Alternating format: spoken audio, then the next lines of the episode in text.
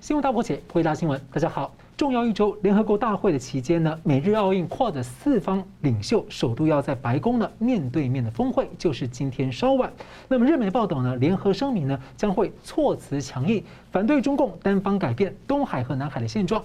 那么外媒猜测呢，重要的议程包括要如何保住台湾不让中共拿下，以及是否考虑扩增 QUAD 的会员国。美国国务卿布林肯则宣布呢，秋天将要推出美方新版全方位的印太战略。另一方面呢，CPTPP 的经贸协定呢，成为了新的战场，中共抢先申请加入，让人意外。而台湾是在九月二十二号呢申请加入，却遭中共公然的打压。那么呢，二十四架的共机呢，在隔天就侵入了台湾的周边空域。那有传出日本、澳洲和加拿大呢，正在积极商讨要如何帮助台湾加入。地缘的经济已经到了要摊牌的时刻吗？而在跨的四方之外呢，美方的盟友伙伴持续的交织合作，要如何解读美英澳 AUKUS 三方的新盟呢？那我们来介绍破解新闻来宾，台湾大学政治系名誉教授林居正老师。呃，主持人好。桑普律师好，各位观众朋友们，大家好。时事评论人桑普律师，主持人好，林教授好，各位观众朋友大家好。好了，美英澳三方呢，在九月份成立了 AUKUS 安全的联盟呢。那首先呢，重点是要帮助澳洲打造八艘核子动力攻击潜舰。那么，澳洲也因此终止了和法国之间一点八兆新台币的常规的潜舰的合约。那法国呢，是因此召回了驻美驻澳的大使抗议，批评英国投机。而接着，法国总统呢，跟印度总理呢，都提出两国要在印太区域。联合行动，先请明老师啊，您怎么看说这个奥克斯三方联盟啊，在开局状况就出了一些这个呃，让大家有点意外啊。那刺激到法国盟友，那这中长期呢，是否有利于团结盟友了这个对抗中共？您怎么看？你的问题比较大，我得一层层谈哈，就没办法一下把那个问题全部回答完。呃，这个题目当然最近比较热门，然后我也被问过几次，所以也在别的地方谈过。那么，所以今天谈的有些地方呢会重叠过去的东西，但是呢。我们还是有一些新的观察可以跟大家分享。第一点就是它是一个军事同盟，呃，当时我同盟同盟就觉得很习惯了，不是的，军事同盟不随便签订的，国家跟国家之间签订了同盟之后，它的主权是受到一定的约束的，军事同盟更是如此。所以我们两个同盟呢对付另外人，比如说我的主权会在同盟下面受到一定的影响，你的主权也会受到一定影响。任何国家都不愿意主权受到影响，那为什么要签同盟？为什么要签军事同盟？简单说，现在有了不得不然的需求，就必须要这样做了，压力太大了。呃，一九零二年，英国跟日本签了同盟，英国是当时的第一强国，是跟亚洲逐渐崛起日本签同盟。为什么？俄国的威胁大了，要对付俄国要打仗了，所以签了英日同盟。所以，所有这军事同盟，要么就战争前后爆发，要么就是这个签完之后呢就爆发战争。你现在看到绝大部分的军事同盟都是二战，二战的时候签订的，二战之后新签的呢，通常是针对苏联的这些扩张，所以都是有明确的对手。那么这第一个观察，第二个观察就是这个澳英美军事同盟呢，我们顺序得讲澳英美，因为它英文顺序是这样的。澳英美这三国同盟呢。它是我们观察到的后冷战时代的第一个军事同盟，也就是三十年来第一个这么重要的军事同盟。那为什么前面三十年没有出来，现在出来呢？后冷战时期出来呢？简单说，大家认为国际局势出现了重大变化，出现了重大挑战或重大对手，我们不成立同盟不能解决问题。再来就是原来的同盟，虽然有很多同盟，我们待会讲到。原来同盟呢，或者不够用，或者有漏洞，或者已经不发挥效果，所以我们必须要同盟。那么也就是说，我再说一次，军事同盟是很特别的东西，这是冷战后面的第一次。然后呢，因为是新情况，所以需要这东西。好，那大家会说，这只有三个国家啊？那你这个北约有二十几个，然后什么呃，什么东盟有十几个等等，那这为什么是三个呢？很简单。国家数目少，作用比较大；国家数目多的时候呢，大家就挑就没水喝了嘛。那一个和尚挑水，两个和尚这个抬水嘛。那三个还勉强可以，再多的话就不行了。所以各位看到，其实我们现在觉得说，真的比较发挥效力的是两个国家同盟，美日安保啦、英日同盟啦、美台同盟啦等等。好，好，那么现在具体来说了，我刚讲的是抽象情况，比较具体情况呢，第一个呢，回应中共压力，我们更不讲说新的情况、新的形势嘛。简单说，新的形势就是中共的压力大了。中共压力，我们过去反复谈了，我们会讲说他挑战南海啦，挑战东海啦，什么等等各种各样问题，所以然后又威胁台湾啦，又搞了香港，所以大家觉得说他真的是破坏了。我们在这个节目上反复讲，破坏了以规则为基础的国际秩序。你挑战国际秩序的时候，我们不让你挑战了，回应你的压力。第二呢，我们真的担心你会打台湾，或者你会打别的国家，那我们担心了，说我们要吓阻战争。第三个因素呢，是我朋友这两天在刚刚提醒我的，成立一个新的军事同盟，然后我们说要帮这个澳洲打造这个核动核动力潜艇，那么有可能是要引爆或者引诱中共进入新的一场的军备竞赛，准备在这军备竞赛上拖垮它，这是当年拖垮苏联的办法。也就是美国设计出一个不战而屈人之兵的策略，那现在就是我反正真的要做，我也真的担心你，然后呢，我真的动手帮澳洲弄，看你跟不跟上来。我美国也加强，大家现在看到了吗？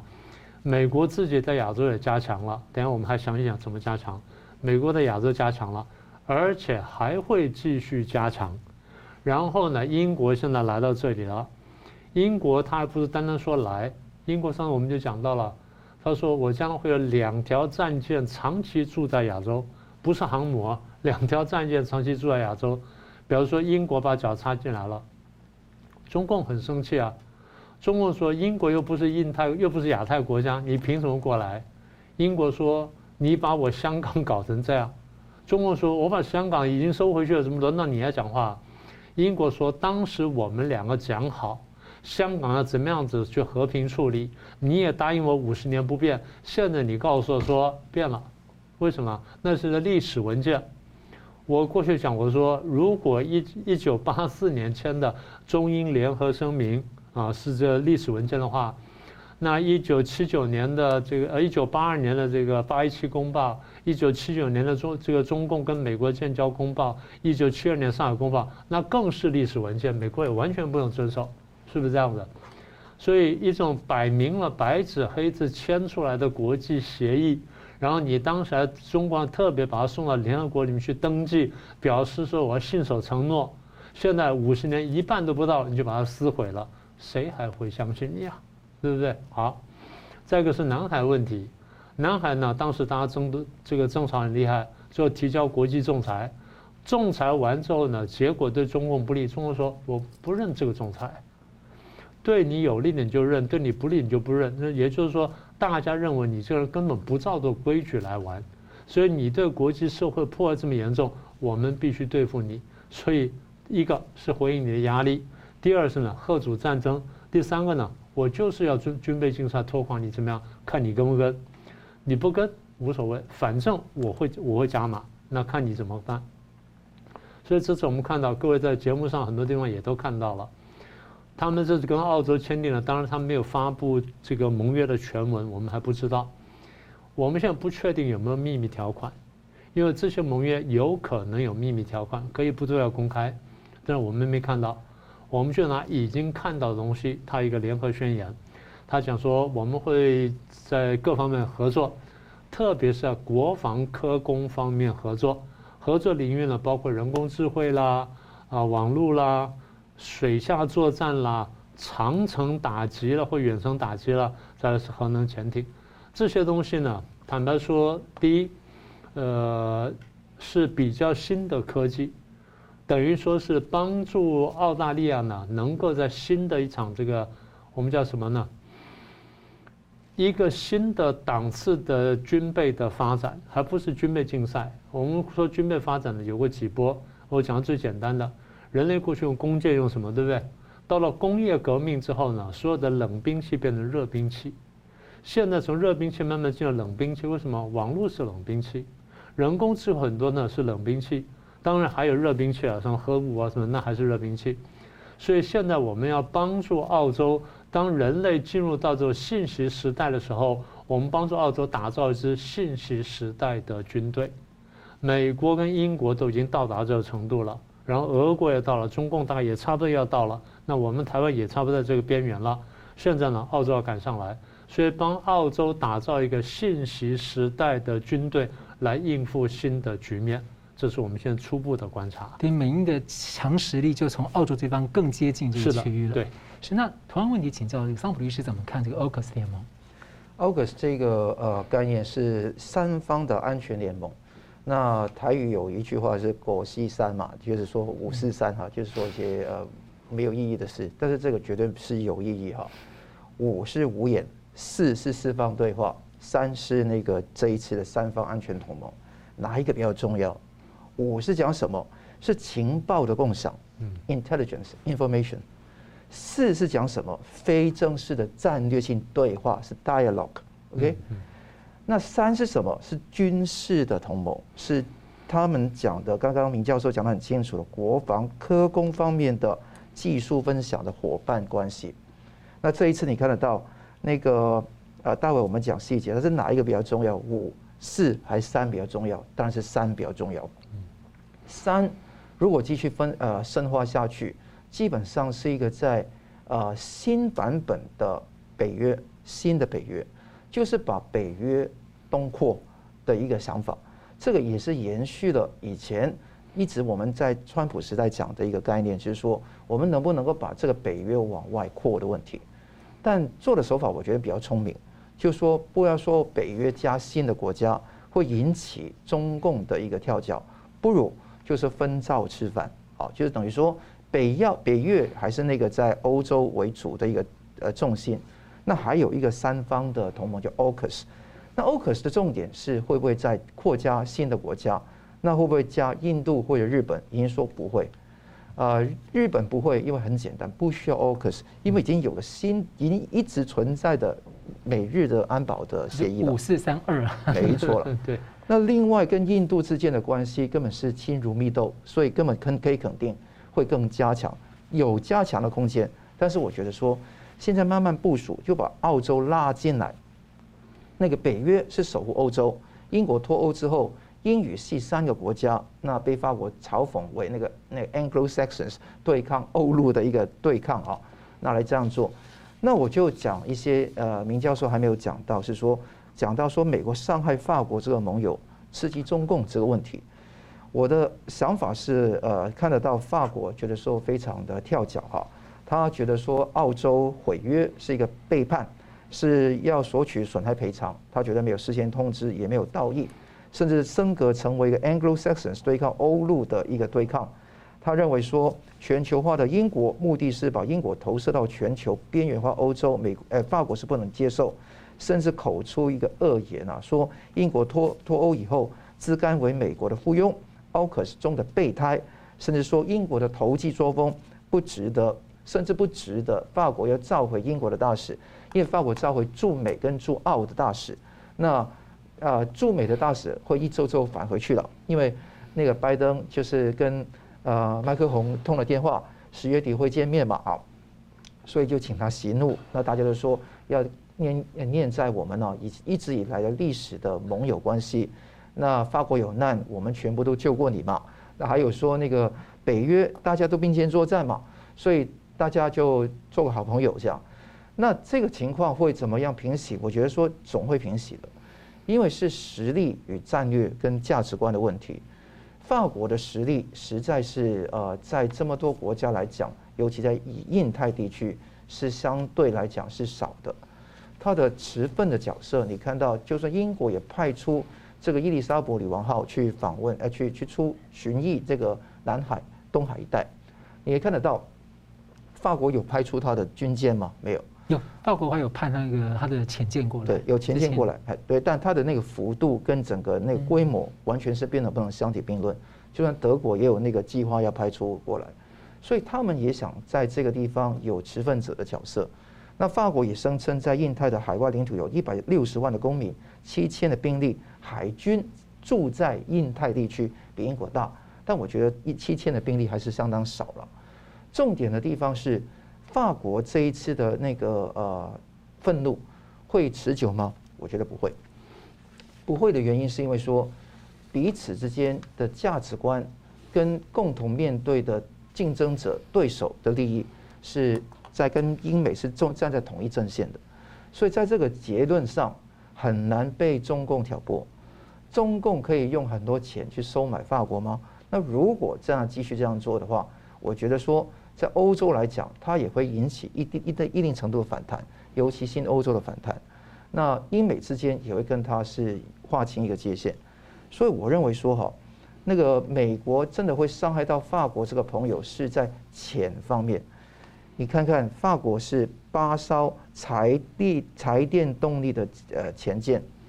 基本上已经超支再超支，从三百六十五亿美金超支到六百五十六亿美金，要澳洲买单，那钱也增加了，付了钱十一亿出去已经给了，但是后面的钱还是陆续很多，法国要他赔不是这个总数，是要赔他一个我们民呃民法叫债务不履行嘛，对，那可能有信赖利益跟履行利益的问题，他要赔这一些相关的利益，但并不是整个总数。所以我觉得在澳洲来讲，并不是赔不起这一笔钱，但是可能有周旋磨的一个空间。如果钱能解决的问题，就不是问题。我常常都觉得这一回事。有些是钱解决不了的问题，是生命有关攸关的，那是完全是战略的问题。就是现在我们看到的一个重点。长远来说，会不会有助于压制中共的扩展？我觉得说是有助的啊。因为你看得到这个军事的情报的共享，其实站在台湾，我们也想到，哎，也垂涎嘛，来看得到，哎，澳洲也有这样的一个优势，那台湾会不会说从军售还有技术资源之外，还有这一些能够国造的一些技术，其实这些技术能不能够输入给台湾，其实一直都有这一方面的事情，能不能增加这个密度跟那个幅度，大家都在看，所以我看是。我对 AUKUS 这个概念啊，即使是拜登政府所那个任内所做的，我是非常赞同的，因为我觉得这个事情是延续以实力为基础谋求和平的政策，唯有绝对的呃实力，不求战，而且也不避战，有这样的吓阻战争的实力，我们才能够去做。而且明老师刚刚讲到的重点，引诱中共陷入一个 armament race，就是军备竞赛里面。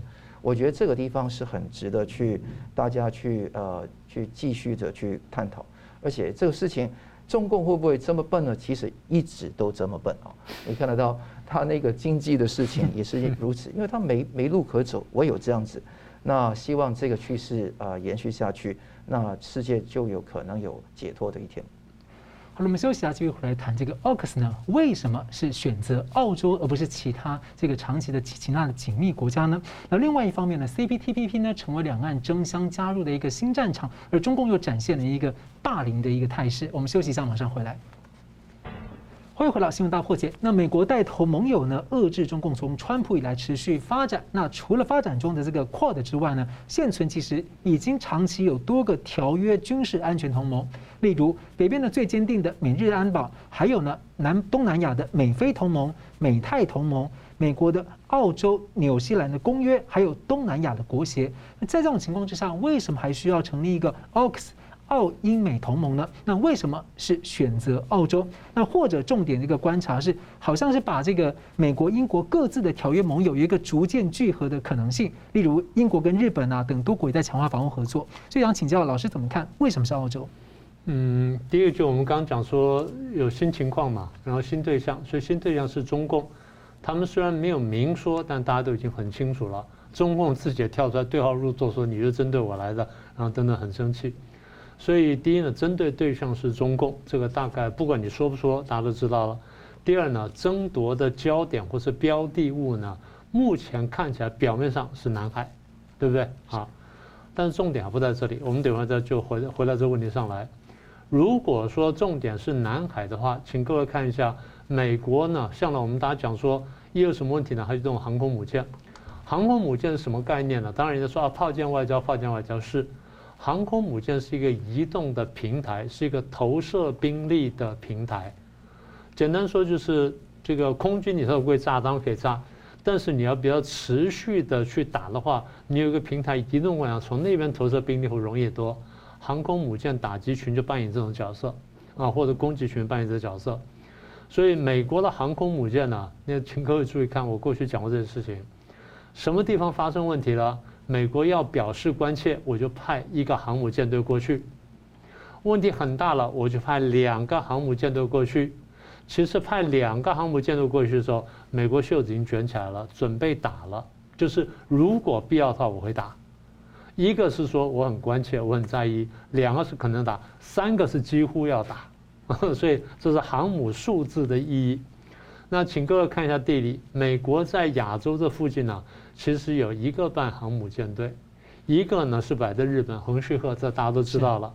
另外是在中东巴林。所以第七舰队呢摆在横须贺，摆在日本；第五舰队呢摆在这个中东的巴林。一个呢在这个比较北边，一个呢在比较西边。现在问题在南海，这两边距离都南海都比较远。所以如果从地理来看的话，他必须找一个去跟他比较近的地方，然后再摆一个。那摆在哪里呢？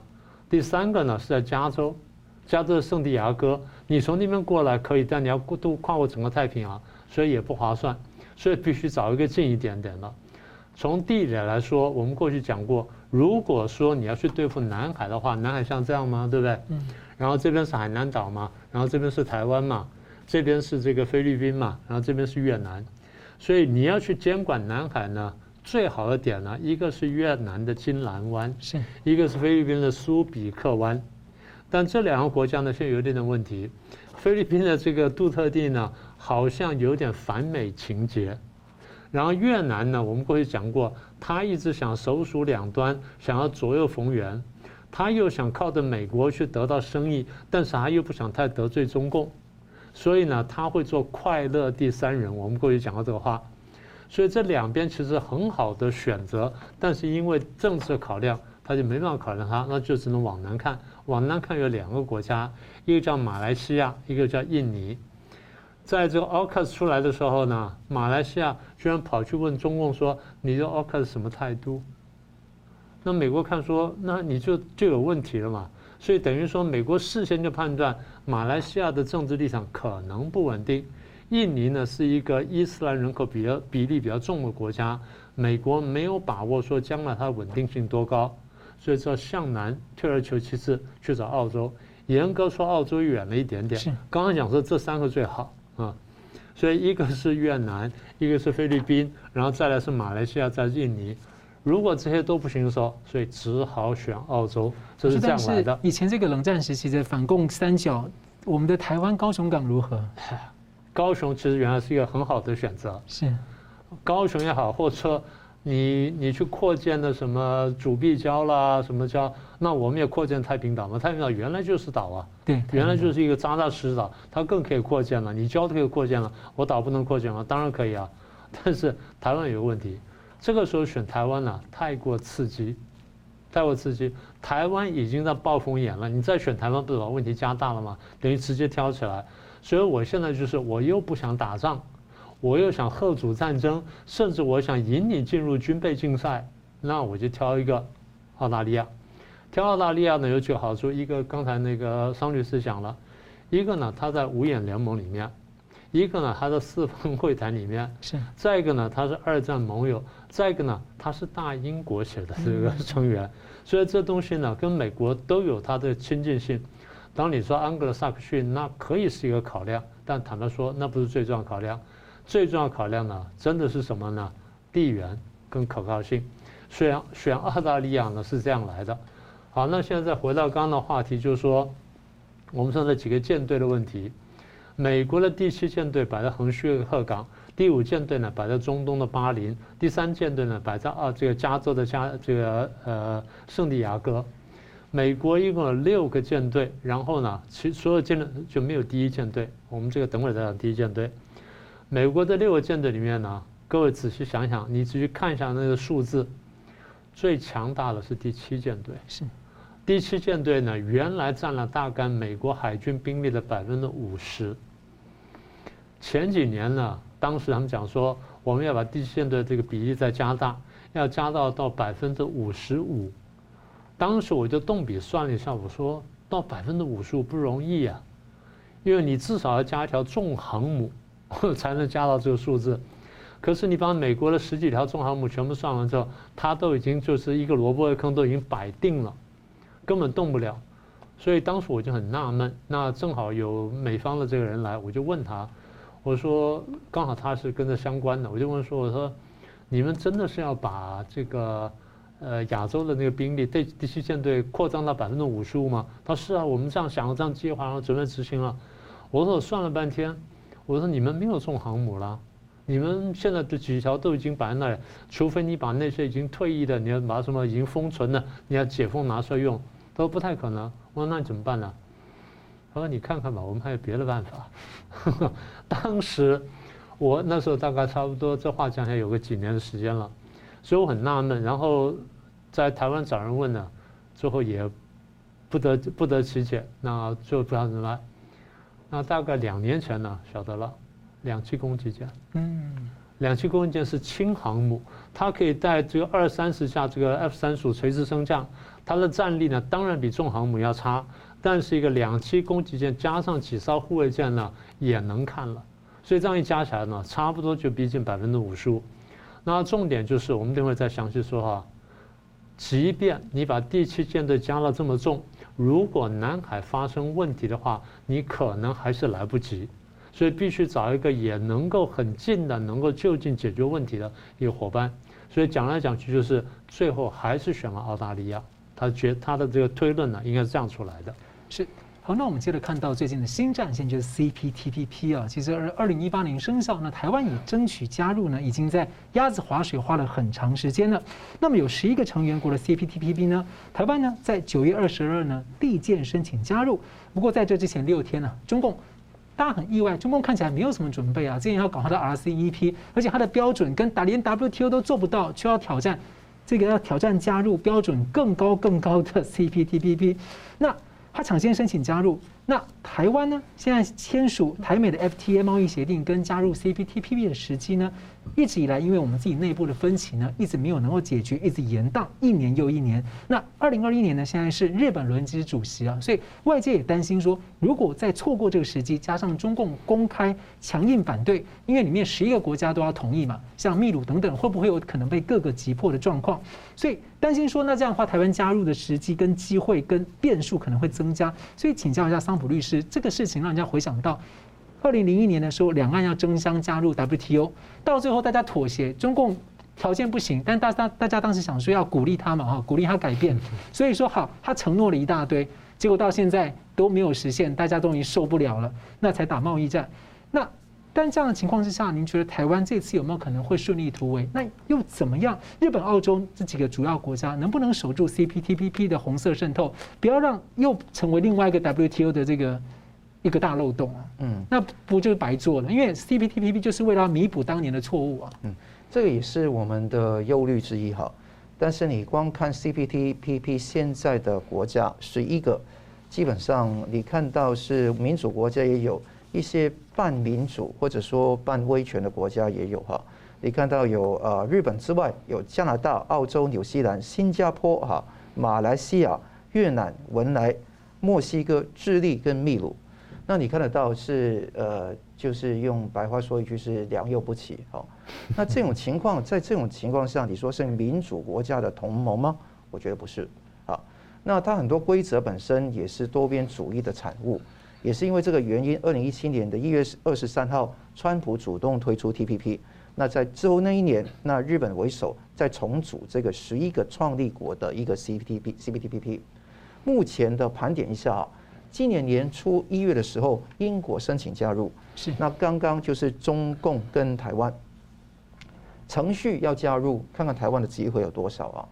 台湾要成功的机会是存在的，但是他去。却有很大的风险，意思是说，你需要得到所有这些签署这些成员国的那个同意。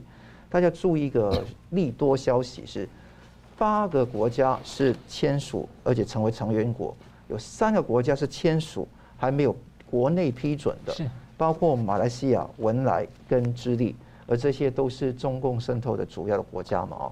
但是你不要忘记，已经批准的、已经成为成员国的是新加坡，好，还有呃其他的国家。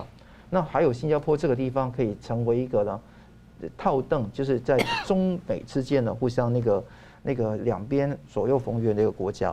所以你看得到风险非常高。这个已经不是说你审议劳工环境争端解决的那个实质技术能力的问题，一切都是政治。好，那你要他们通过的话，程序又怎么样？就先交了给。在纽西兰的秘书长呢，由他发给各个国家去看，各国家会交给一个执行委员会，执行委员会呢会交给各国十一个国家甚至八个国家，现在哈就让他们问问题。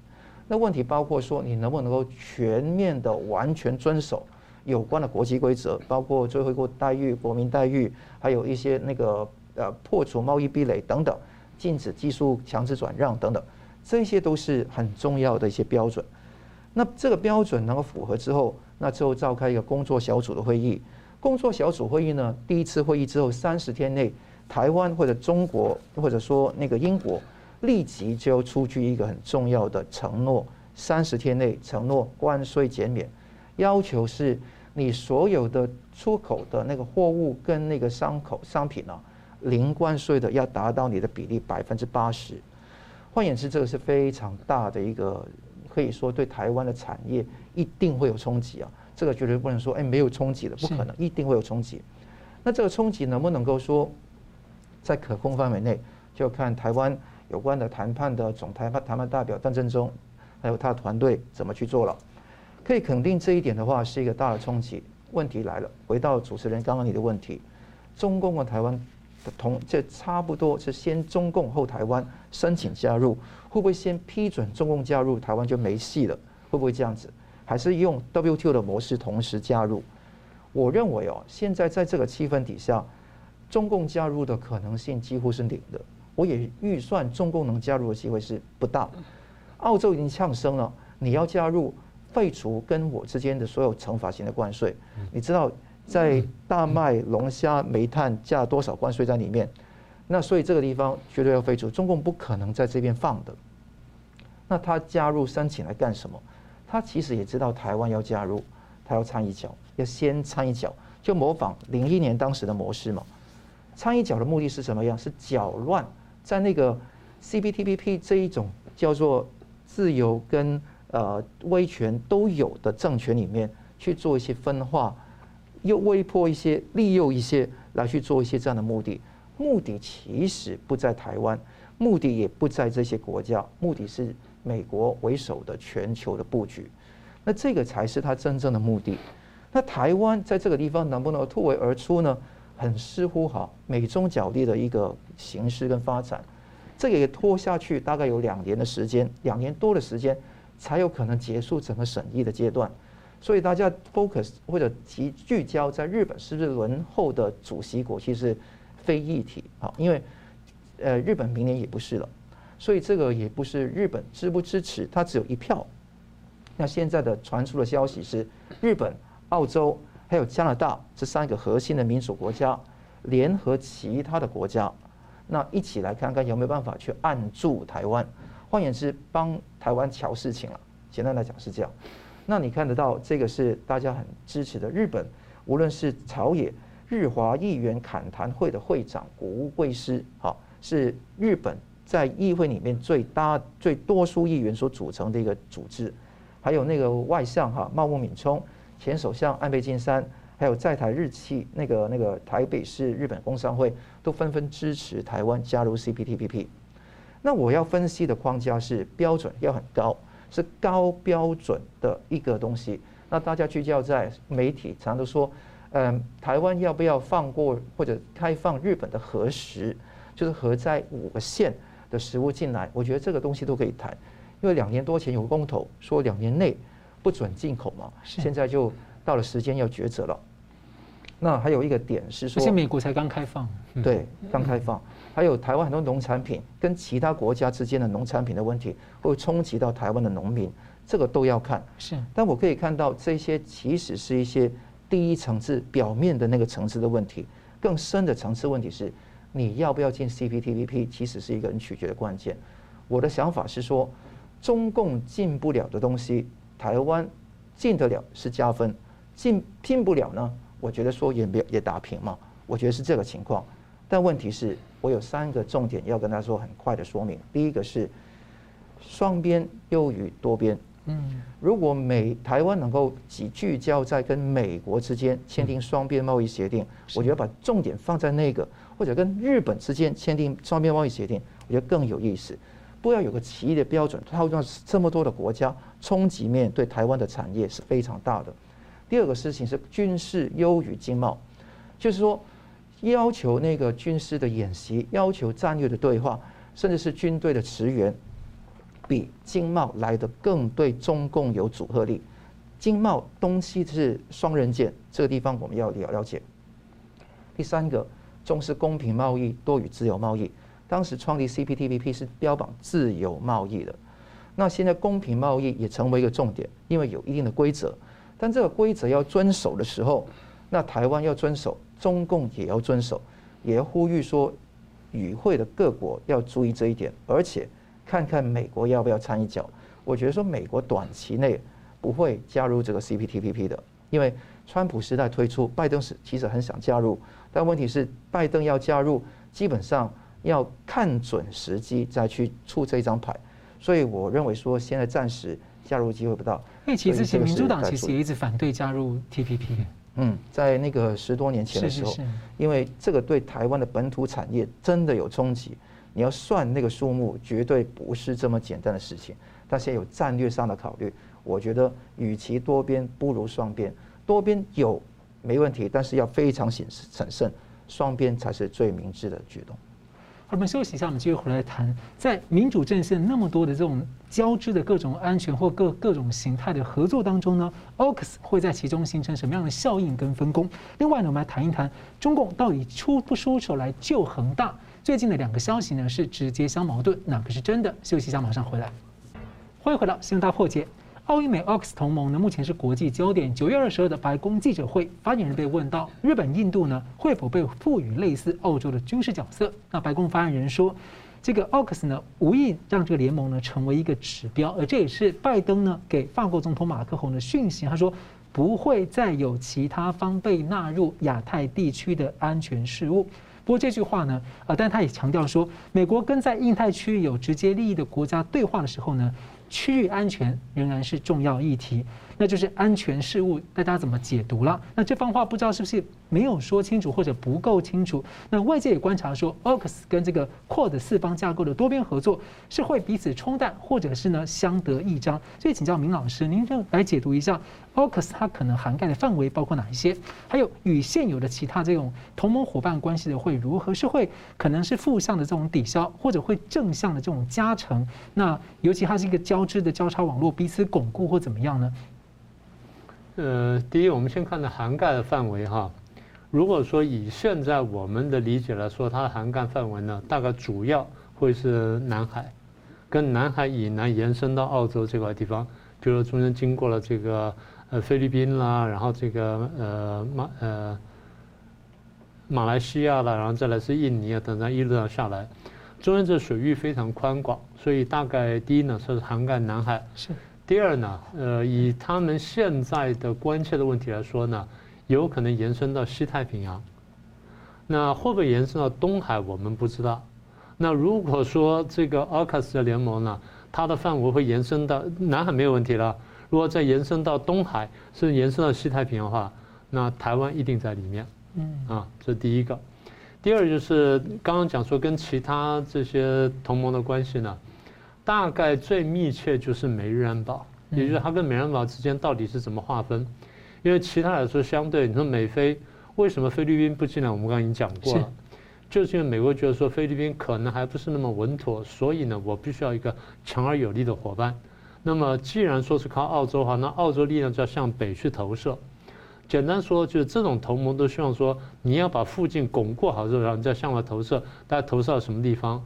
甚至他们，我就讲说有没有秘密条款，就是他们是已经讲好说我们线画到哪里，就是我对你澳，我美国或英国对你澳洲将来发生战争的时候，我对你兵力投射到哪里，我的期望大概到哪里。这一次不一定讲得那么清楚，但是这个轮廓会慢慢出来。他们不一定公开讲，但他们慢慢会有这个会有这个想法出来。所以如果是这样的话呢，他们的分工是这样，应该是这样的：美日安保比较照顾北方，然后这个三国同盟呢比较照顾南方。所以北方南方就是大概会在南海重叠。嗯，也就美日安保呢涵盖一部分的南海，然后美这个澳英美呢也涵盖一部分南海。双方大概重叠的区域呢，在南海的北方到中间这一带，大概是这样。那如果是这样的话呢，那第一，它跟这个美日安保之间就分清楚了；第二，跟刚才讲的那些同盟呢，美菲美泰呢，那就是因为美菲呢，如果如果菲律宾出了问题的任何问题的话，菲律宾大概自己很难解决，美军还是要投入，对不对啊？美泰也像泰国出了问题，泰国大概自己也很难解决，大概美国得也必须投入，所以美美国很难期望说菲律宾或泰国再把他们国力投射到外面去帮助解决问题，所以美国还是进来。那简单说就是美这个澳英美这东西呢，它是强化了跟补足了原来这些不够的地方，所以这个也呼应了刚才尚律师讲的部分。好，那这第三点。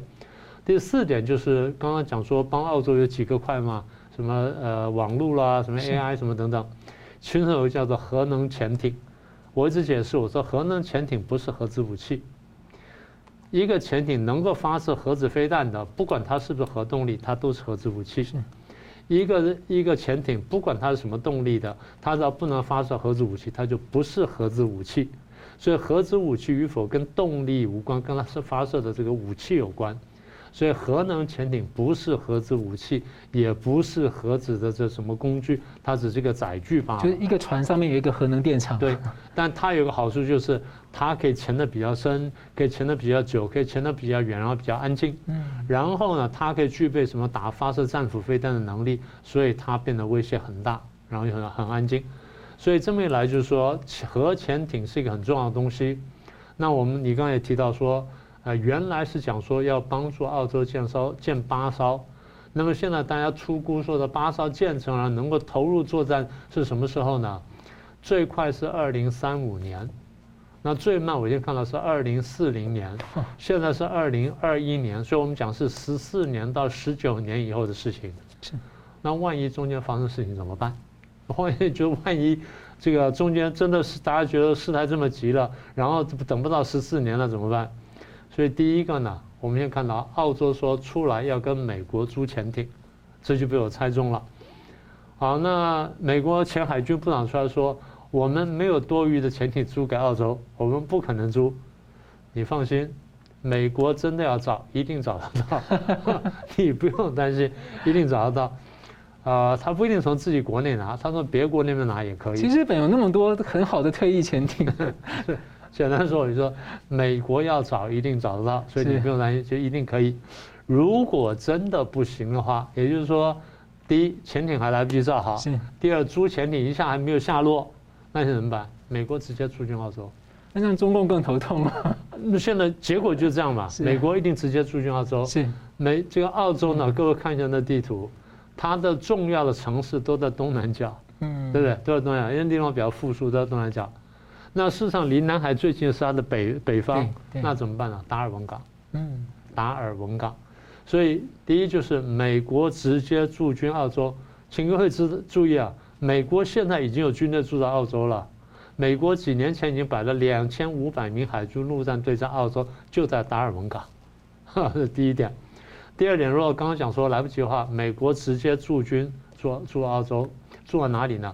直接把潜水艇或水面作战舰艇摆在达尔文港，嗯这是第一种办法。第二种办法要比较更长久呢。美国重建第一舰队，美国在二战时候有过第一舰队的，那现在裁撤了。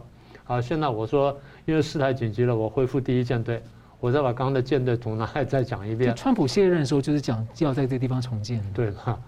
所以第一呢，美国现在第七舰队摆在横须贺港。啊，从各位看是这样哈，摆在横须贺港。美国的第五舰队呢，呃，第七舰队在这里横须贺港，然后第五舰队在巴林。如果这边是南海，我需要摆一个舰队的话，第一舰队可以摆在达尔文港。是，这样这三个就连起来了，它就是一个三角。所以，呃，再回到你刚刚的问题，那为什么不可以摆高雄？当然可以摆高雄。问题是你想要搞到多刺激，你想要搞到多劲爆。所以我刚刚讲说，建立第一舰队的可能性是存在的。就像你刚刚说的，其实前任已经谈过的可能性，现在就是说是不是知道付诸实行？我的补充，桑律师刚刚讲的一件事情，对这个东西呢是在拜登手上做成的。有一个消息，如果是真的话呢，就非常有趣了。他们说他们谈事情谈了十八个月，嗯，拜登上台几个月？八个月。那前十个月谁干的？川普干的。川普跟蓬佩奥那时候已经开始谈了。拜登上台之后，回头去 review 这件事情，觉得说其实这计划还不错，那我们来执行。嗯，所以这八个月呢，就谈的东西谈出来了。好，那现在就是说来说去还是一个大问题：为什么要在这个时间建三国同盟，建这个澳英美三国同盟？简单说，美国真正担心中共动向，如何再把重点拉回来。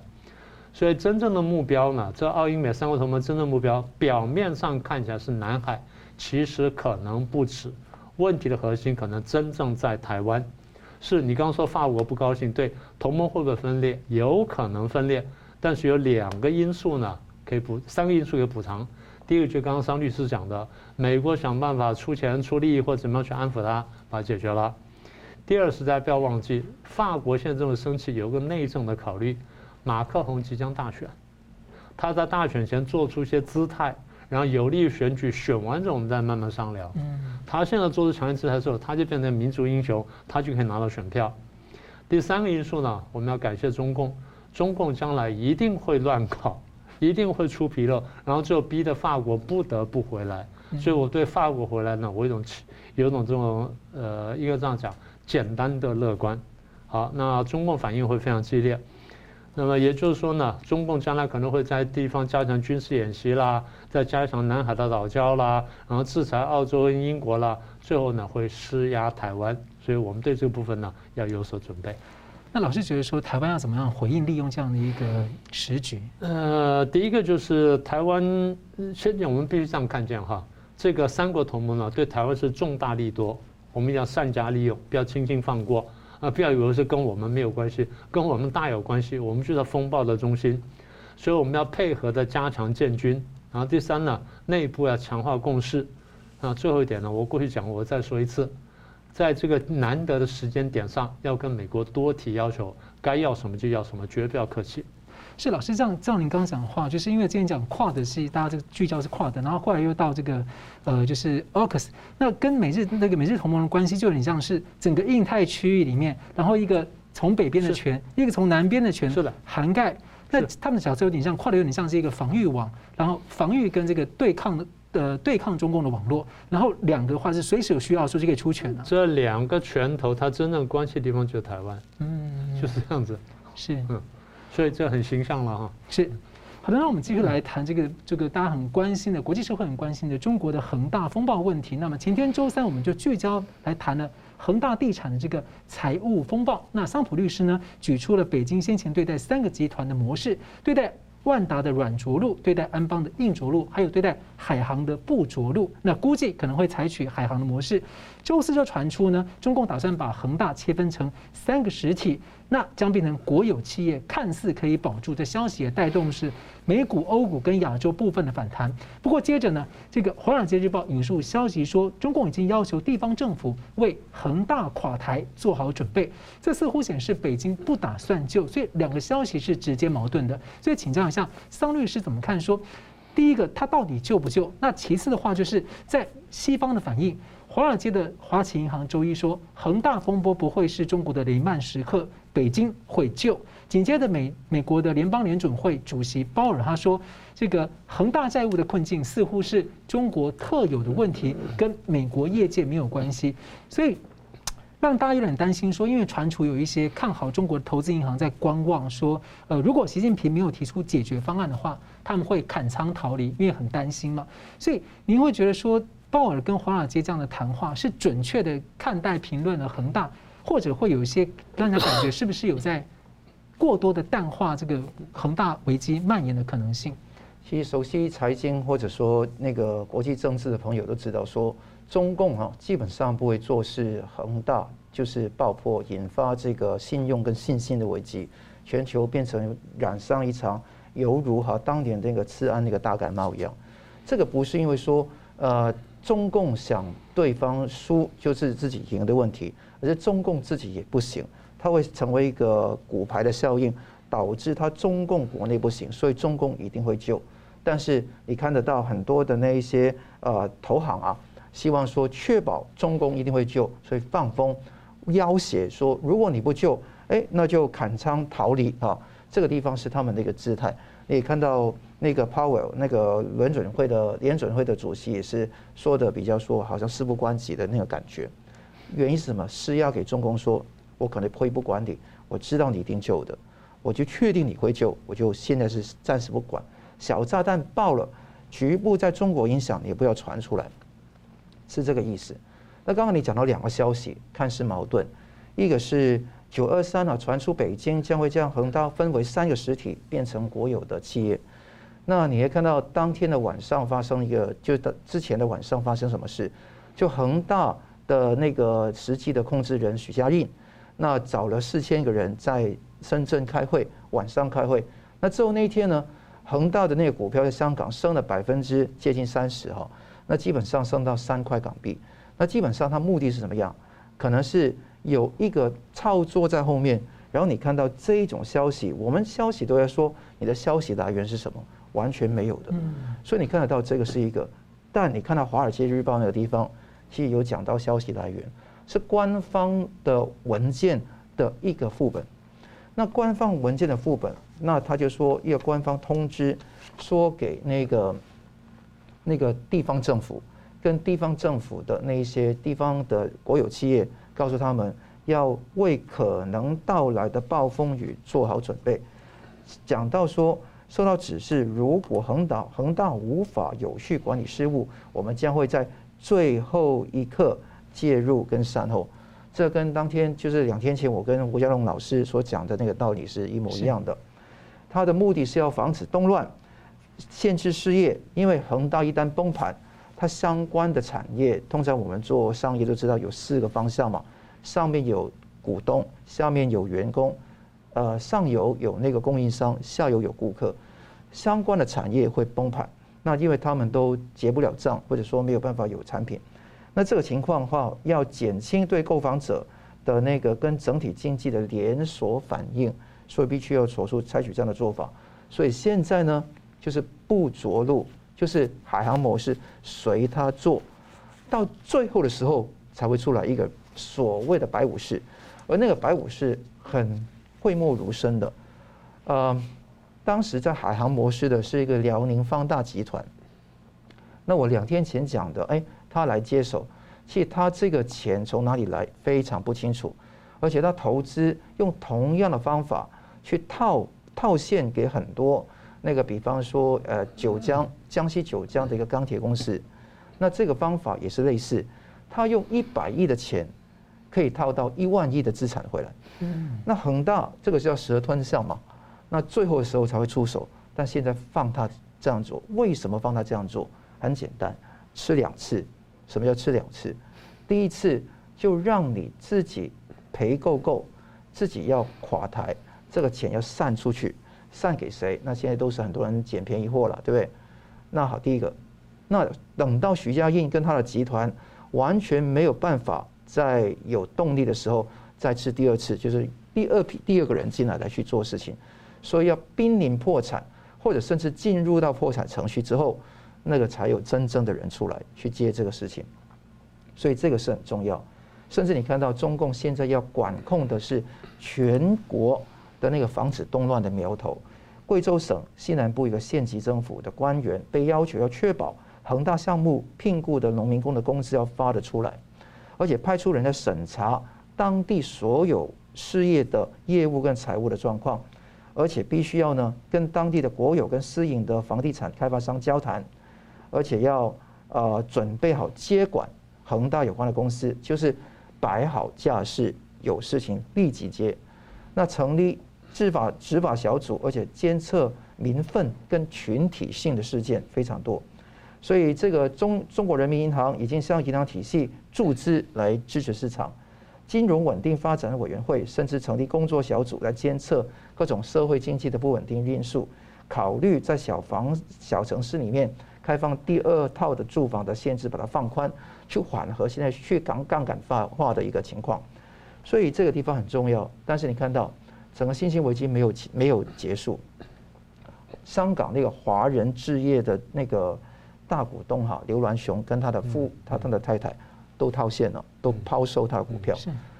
华人置业本身也开始在卖他股票，他的目标是要全部或部分卖走他五点六六趴的股份，总计是十七亿的港元。有效期这一年里面慢慢慢慢卖。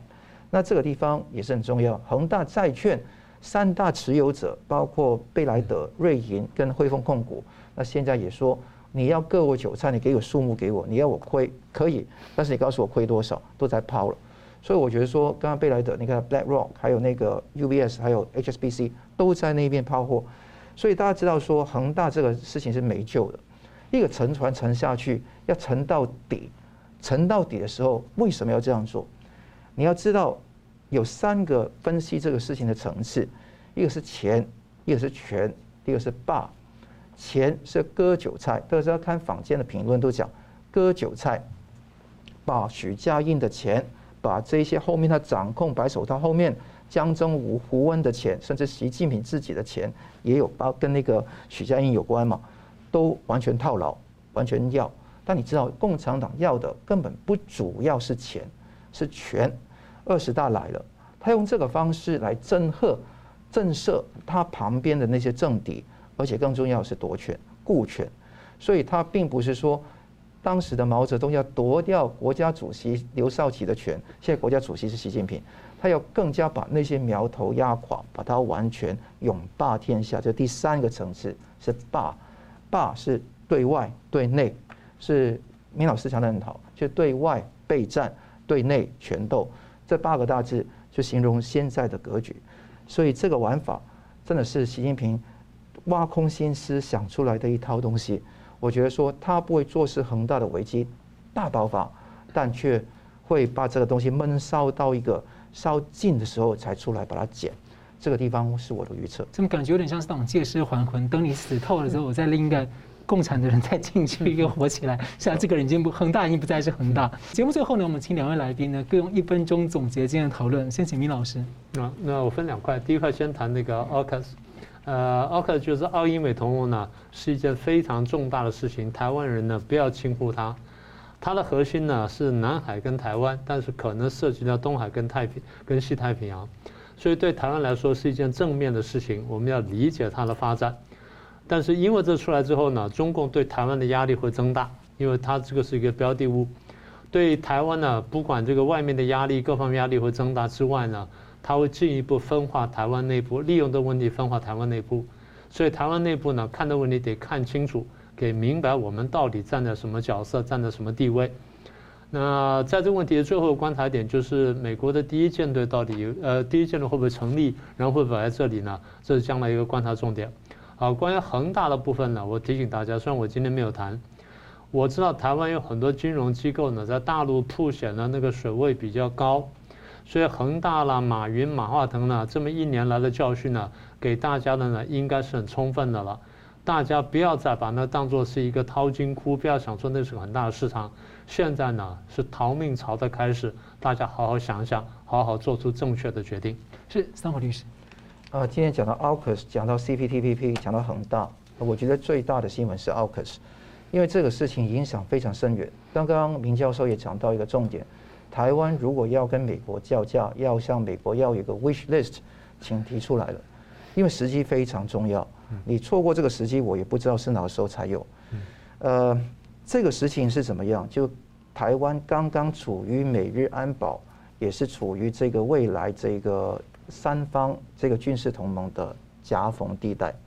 其实台湾重中之重的地位，大家都很清楚。我们要注意的是，AUKUS 这个事情。会不会说有所演化成为一个比较庞大的分灶吃饭方式的一种军事的同盟的结合？台湾没有必要要求加入这 AUKUS，因为 AUKUS 本身国家的实力跟各方面的东西跟台湾是不能的完完全相提并论。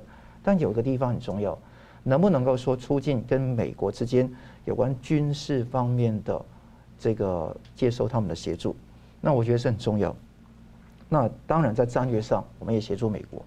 这个地方怎么做？何时做？我觉得说尽快做，尽量做，这是希望台湾能够在这个地方学到的一个一个宝贵的一个一课。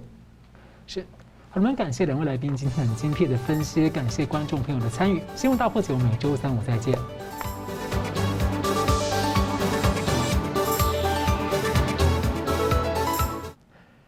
如果您喜欢我们的节目呢，请留言、按赞、订阅、分享，并开启小铃铛。那么，感谢各位呢长期对我们的支持。新闻大破解团队呢将持续为您制作更优质的节目。